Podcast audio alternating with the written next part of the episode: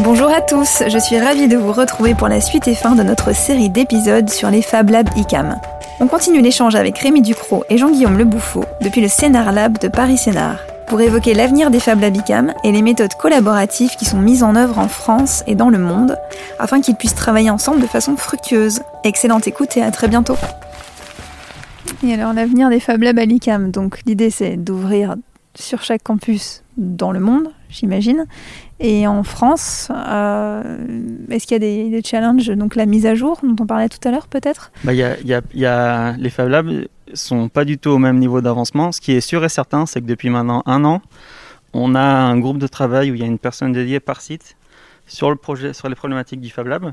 Donc ça c'est super, ça nous permet d'avancer ensemble et même si on n'est pas tous au même niveau euh, dans l'avancement des Fab Labs, eh ben on peut euh, on peut quand même se rendre compte de ce qui se passe sur d'autres sites, profiter des expériences des uns et des autres. Euh, en France, par exemple, on a euh, sur notre site de Vannes, on n'a plus de Fab Lab. En fait, en même temps que le, le Fab Lab de, à Sénart, il y a eu un autre atelier de prototypage rapide qui s'est lancé dans le groupe ICAM à Vannes, l'Usilab, mais ça avait plutôt une portée euh, ouverture sur l'entreprise. D'accord.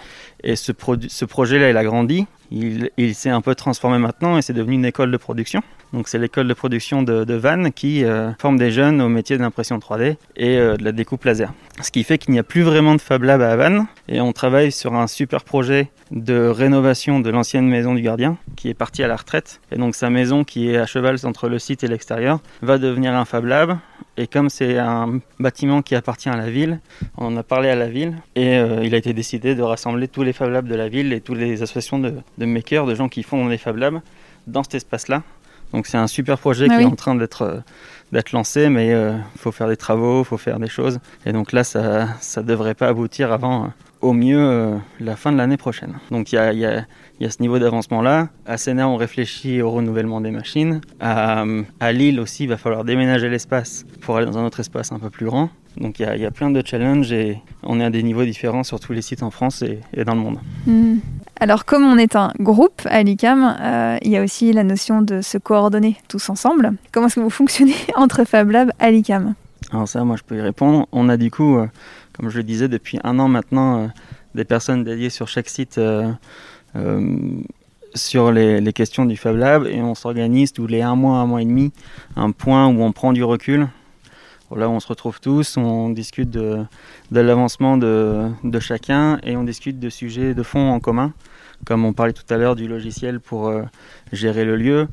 Mais il y a plein d'autres questions euh, qui nous touchent tous et pour lesquelles on peut, on peut discuter euh, les supports de formation, quel niveau d'autonomie on laisse aux étudiants. Voilà, on essaye d'avancer ensemble sur ces questions-là. et voilà, et depuis maintenant un mois, enfin depuis cette année, on, a lancé ce qu'on appelle les les All Fab Meetings, où on se réunit euh, vraiment avec les, les 11 Fab Labs qui, ont, qui sont gérés ou qui ont euh, euh, un partenariat avec l'ICAM, donc c'est aussi nos, nos, universités partenaires dans le monde, où on se retrouve en anglais pour vraiment avoir cette dimension groupe international et où on propose aux jeunes qui font des projets dans le Fab Lab de venir présenter à tout le monde pendant quelques minutes en anglais euh, ce qu'ils font. Comme ça, ça permet aussi d'avoir une certaine validation. Et puis, ça permet aussi à, chacun de voir ce que les autres font sur les autres sites. C'est assez intéressant. Et du coup, euh, la partie documentation, de manière générale, dans le concept des Fab Labs, documenter un projet, c'est très intéressant parce que euh, ça permet de partager ce que l'on fait aux autres. Et ça permet au, concept des Fab Labs de vivre à savoir que si euh, je partage, euh, si aujourd'hui, moi chez moi, je peux concevoir un, banc de TP pour le parcours ouvert, et eh ben, si je le fais avec mes outils Fab Lab, il peut être répliqué ici, il peut être répliqué en Afrique. J'étais il n'y a pas très longtemps à Douala, ça fait toujours euh, bizarre de voir ces projets déjà là, avant que nous on arrive. C'est assez intéressant. Et pour moi, la documentation des projets dans les Fab Labs, ça va un peu plus loin, parce que documenter un projet, c'est euh, amener de la méthode de travail aussi. C'est euh, quand euh, on documente en réalité, on documente pas tellement pour les autres, mais enfin moi dans mon cas je documente beaucoup pour moi.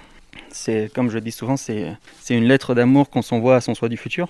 Quand on doit revenir euh, quelques mois plus tard sur une technique qu'on a déjà faite, parce que chaque nouveau projet c'est une nouvelle technique presque. Et donc quand on a trouvé euh, des réglages de machine qui fonctionnent bien pour notre technique, si on se rappelle de notre technique, on doit la réutiliser pour un autre projet plus tard, eh ben, on est bien content de retrouver les, valeurs des, machines que l'on a mis. Et puis, euh, et puis voilà, c'est super intéressant. On peut aussi documenter pour les autres, mais la documentation pour moi c'est pas un, c'est pas un blog, c'est pas un récit, c'est vraiment euh, très concret. C'est, je mets mes fichiers 3D, mes réglages machine, ce qui marche, ce qui marche pas. C'est pas du travail supplémentaire, c'est pas quelque chose que je fais à la fin du projet. C'est des choses que je fais au fur et à mesure de, mes projets dans les Fab Labs. Et ça me permet d'être un peu plus rigoureux et puis, euh, de gagner du temps quand je dois revenir sur les projets euh, plus tard. Et c'est vrai que du coup, pour compléter, quand on a un projet qu'on veut mettre en place, euh, quand la documentation derrière par euh, l'initiateur du projet est bien faite, c'est tellement agréable de, s'y mettre puisque en général il va y avoir euh, un petit rapport des, différentes erreurs à ne pas commettre, des choses comme ça, auxquelles nous aussi on va se confronter et qu'on va pouvoir assez facilement outrepasser et puis mener à bien le projet. Et euh, dans cet esprit justement de, pousser les gens à documenter, donc on a parlé euh, euh, des ouvertures au public que nous on fait ici au Scénar Lab. Et, donc du coup les adhérents extérieurs en temps normal payent une participation à l'utilisation des machines.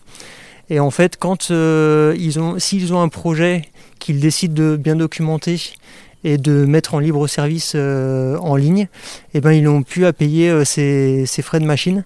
Et c'est vraiment dans l'idée de, pousser toujours plus à documenter les projets et euh, voilà, d'ouvrir au maximum, d'être vraiment dans le partage. On crée de la valeur ajoutée en documentant les projets, c'est assez important. Et du coup, niveau groupe, on a un outil de documentation de projet mm-hmm. où tous les sites documentent en même temps au même endroit s'appelle Wikifactory. Donc euh, dans Wikifactory, si vous tapez euh, plus ICAM, il me semble, vous verrez tous les projets documentés sur tous les Fab Labs de l'ICAM. D'accord. Et on pousse pour qu'il y en ait de plus en plus. Mais pareil, ça pose des questions de comment on présente le Fab Lab aux jeunes, comment on, les amène à documenter, à leur faire comprendre l'intérêt de la documentation, etc., etc. Il y a des enjeux de groupe euh, sur lesquels on discute également. Merci beaucoup Rémi et Jean-Guillaume. Merci, à, toi. Rendez-vous le mois prochain pour un nouvel épisode de l'ICAM en mémoire. Ce podcast est disponible sur toutes les plateformes d'écoute. Vous aimez son contenu? N'hésitez pas à vous abonner. À très vite.